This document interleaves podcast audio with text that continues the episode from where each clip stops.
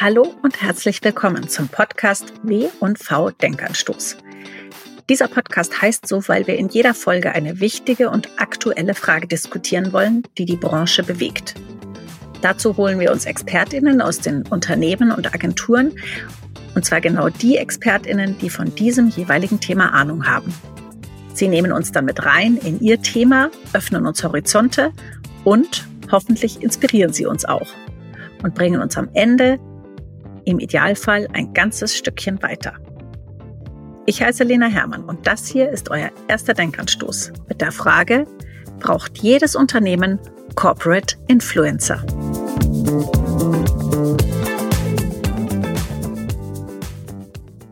Mein Gast, mit dem ich diese Frage heute von allen Seiten beleuchten und diskutieren möchte, das ist Selina Gabert. Sie ist Head of Brand Marketing bei LinkedIn und ich freue mich wahnsinnig, dass sie heute hier ist, um mit uns in der ersten Folge des neuen B&V Podcasts darüber zu sprechen, welche Rolle Influencer für Unternehmen spielen können und ob wirklich jedes Unternehmen Corporate Influencer braucht. Herzlich willkommen, liebe Selina.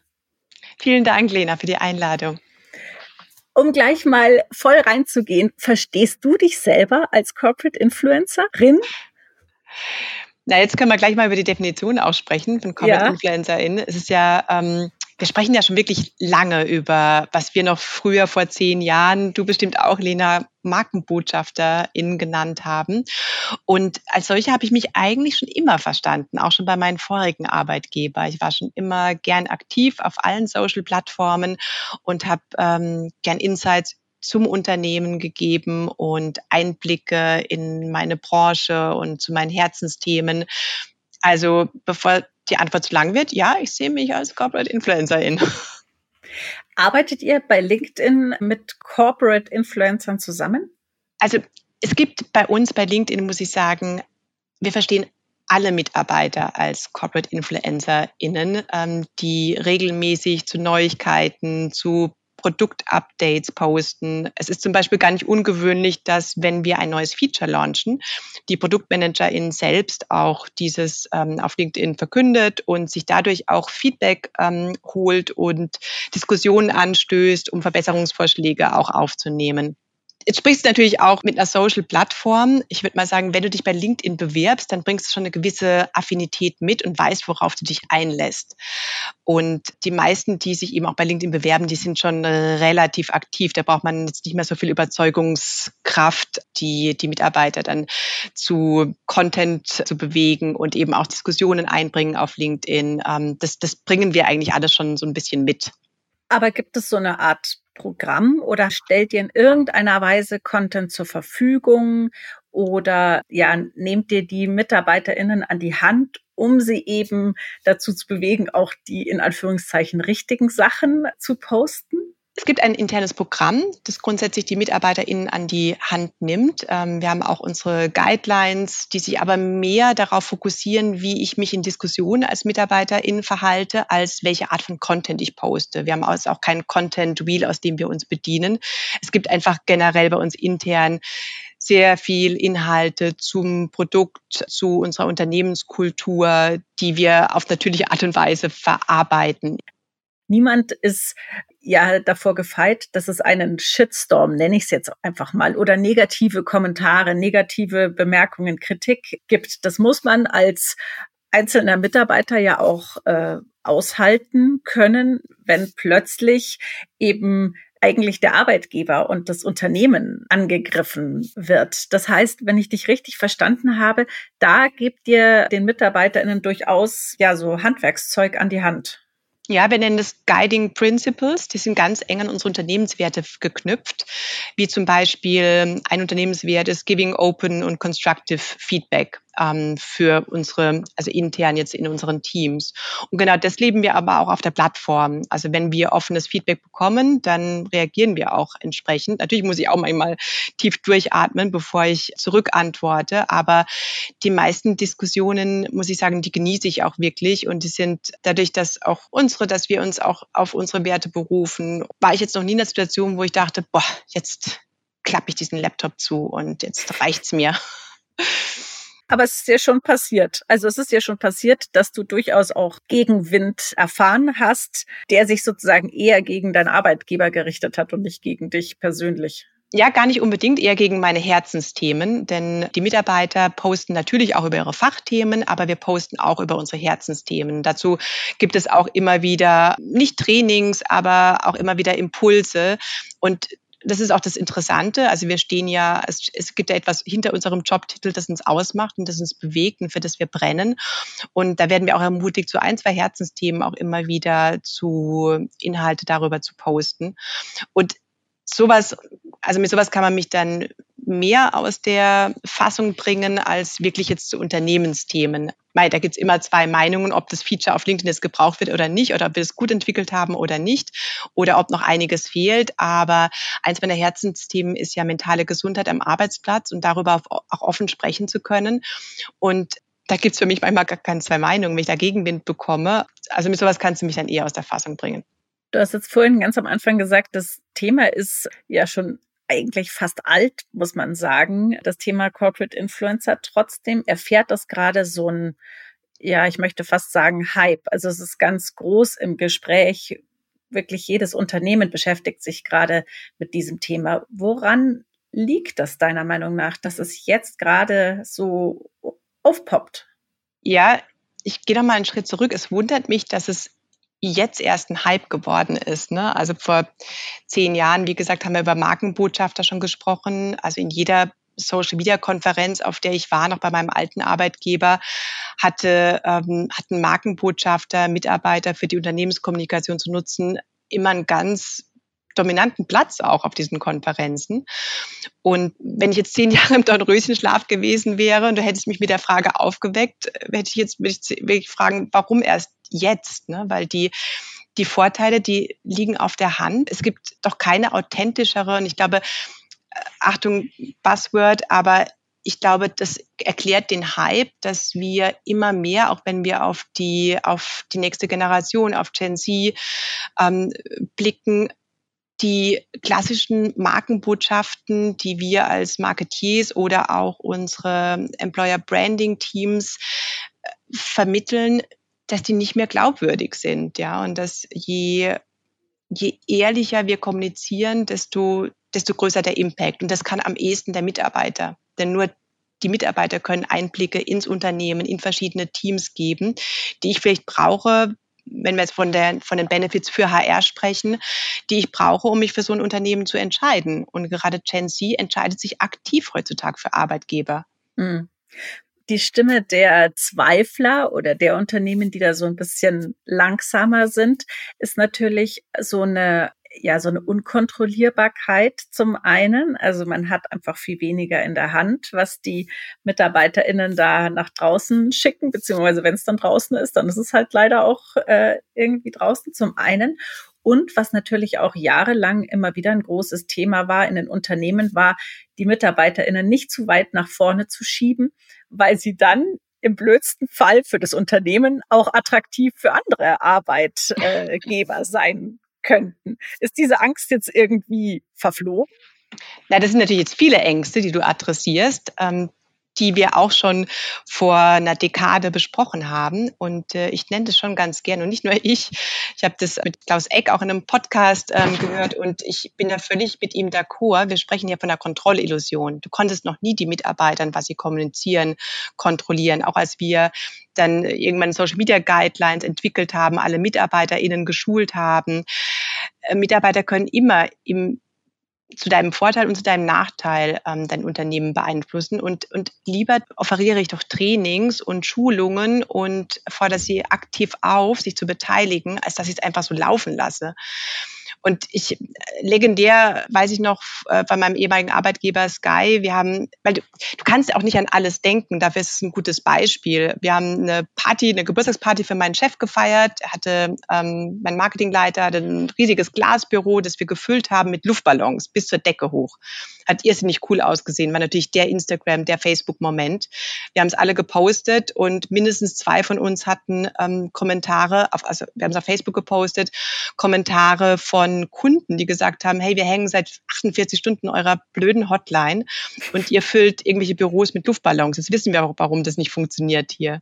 Und ich meine, das war eigentlich nicht, nicht abzusehen. Ähm, wir sind bei Facebook ja auch, haben private Netzwerke, aber natürlich ist immer ein, ein Kunde dabei, der gerade nicht so happy ist. Und sowas kannst du mit Social Media Guidelines nicht kontrollieren. Und diese Guidelines fanden wir damals und auch heute schon ganz wichtig. Das sind keine Verbote, sondern sie sollen ähm, auch nicht abschrecken, so wie das Wort Corporate Influencer. Das finde ich auch gar nicht so glücklich, weil wenn ich einen Mitarbeiter frage, möchtest du Corporate Influencer werden, dann äh, ist es schon ganz schön furchterregend, muss ich sagen. Ne? Also da lastet eine große Verantwortung auf mir.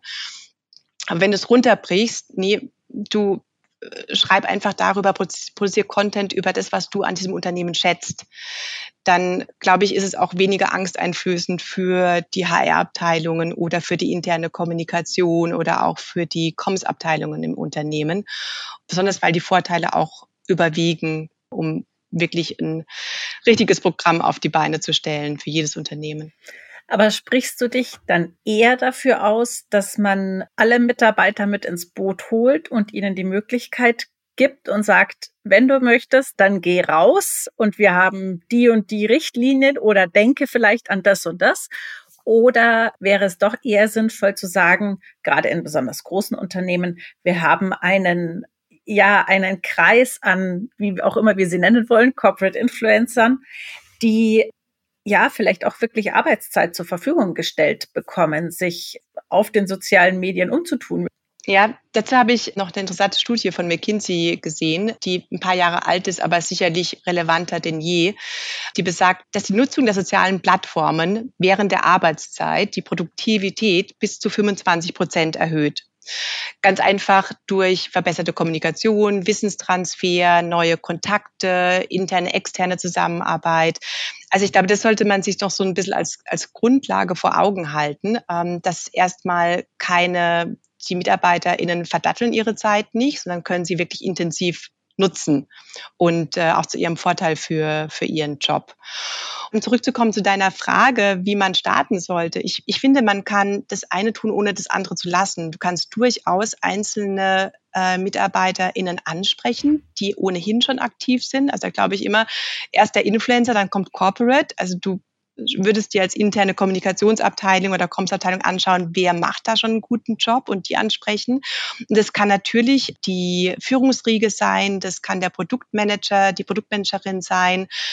Wenn ich an meine anderen Arbeitgeber zurückdenke, würde ich tatsächlich mit einem kleinen Kreis starten, eben die Menschen, die eh schon aktiv sind und würde auch auf den Halo-Effekt hoffen, dass die Mitarbeiter, die dann vokal sind auf den Plattformen, auch die anderen Kollegen, Kolleginnen äh, eben mitreisen und daraus dann eben auch so ein Schneeballeffekt entsteht.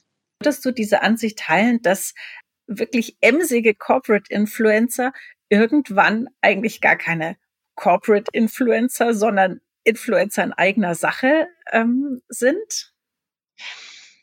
Da fällt mir sofort Janina Kugel ein, die natürlich auch nicht mehr bei Siemens ist, aber die ich auch immer losgelöst als als Influencerin für Chancengleichheit, für Diversity gesehen habe.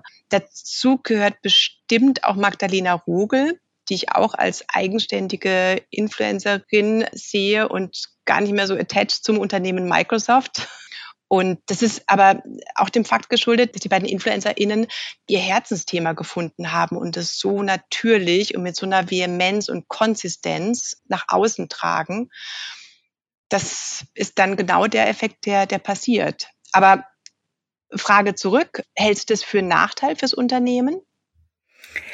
Ich habe auch gerade drüber nachgedacht und wenn wir jetzt mal über Magdalena Rogel sprechen, die ja noch bei Microsoft ist, es ist zwar so, dass man die Person Magdalena Rogel nicht unbedingt mit Microsoft in Verbindung bringt oder sich denkt, okay, wir bräuchten jetzt mal jemanden von Microsoft, wer fällt uns da ein? Und dann fällt vielleicht gar nicht sie als erstes ein. Aber auf der anderen Seite steht sie natürlich, wie du gerade schon gesagt hast, mit diesen Themen, die sie bespielt, trotzdem irgendwie auch für Microsoft. Insofern ist es glaube ich, schon so, dass Ihre Person inzwischen eben total auf dieses Unternehmen abstrahlt. Ja, und ich glaube, dass, dass, dass sie genau diesen Halo-Effekt hatte fürs Unternehmen und dadurch auch die Corporate Influencer Strategie erst zum Leben erweckt hat. Ne? Was bedeutet es, für ein Unternehmen zu sprechen und auch nicht nur zu seinen Fachthemen, ganz im Gegenteil, zu ganz, ganz vielen anderen Themen. Und da hat sie bestimmt ähm, eine kleine Revolution ausgelöst, mhm. intern. Ja.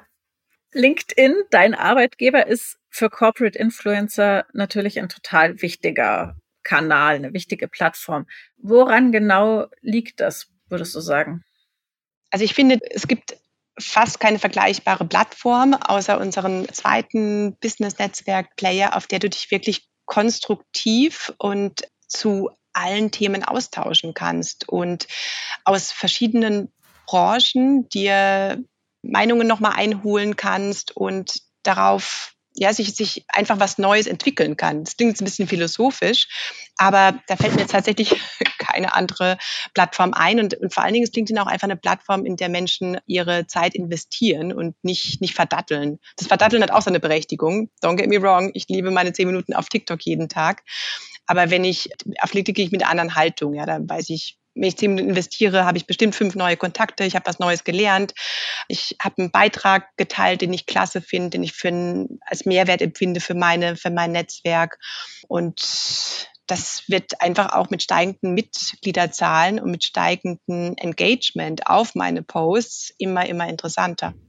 LinkedIn hat sich in den vergangenen Jahren ja durchaus gewandelt. Da finden jetzt nicht mehr nur berufliche Hard Facts Themen statt, sondern es hat sich deutlich geöffnet. Es werden gesellschaftliche Themen diskutiert. Es geht teilweise auch total rein ins Private und jemand, weiß ich nicht, zeigt, wie er mit seinem Hund Gassi geht oder so Sachen. Also es geht so weit, dass ich schon Diskussionen unter Beiträgen hatte, dass irgendwie jemand gesagt hat, was hat denn das jetzt hier überhaupt auf LinkedIn äh, verloren? Das ist doch überhaupt also ist nicht mehr das, was ich unter einem B2B-Netzwerk irgendwie auch verstehe. Ist es für euch eine total gewollte Entwicklung oder hat das was damit zu tun, dass Menschen eben als Corporate Fluencer ihre persönlichen und Herzensthemen mit rein in ihre berufliche Welt und Umwelt reinbringen? Also ich persönlich finde, dass Corporate Influencer gerne persönlich werden dürfen und nicht über Fachthemen sprechen, sondern auch, wie wir es jetzt schon gesagt haben, über ihre Herzensthemen. Es kann für mich auch immer wieder einen Spin haben, in die Arbeitswelt natürlich, weil LinkedIn ist eine Plattform für deine Jobentwicklung und es ist in, im beruflichen Kontext. Aber wir haben ja so viele Facetten als Menschen und ich weiß, ich sag das, ich sag das oft, ich klinge da manchmal wie eine gebrochene Schallplatte, auch intern. Wir, wir sind ja alle nicht so unterschiedlich. Wir haben alle ähnliche Themen im Job. Work-Life-Balance, mentale Gesundheit, gesehen werden, Selbstvertrauen am Arbeitsplatz, Weiterentwicklung, Überforderung, Unterforderung. Habe ich überhaupt den richtigen Job? Und darüber möchte ich auf LinkedIn sprechen. Ich will nicht nur darüber sprechen, dass ich eine neue Brandkampagne gelauncht habe und wir eine neue Zielgruppe damit erreichen wollen. Das halte ich dann wirklich für, also würde mich persönlich langweilen und ich denke auch meine, mein Netzwerk. Und äh, es lohnt sich aber darüber wirklich sich ein paar Gedanken zu machen, wo werde ich zu privat und das Beispiel, das du genannt hast, dass äh, du auch, ich habe das, ich sehe das auch ab und zu, die Kommentare, hey, das hat dir nichts zu suchen.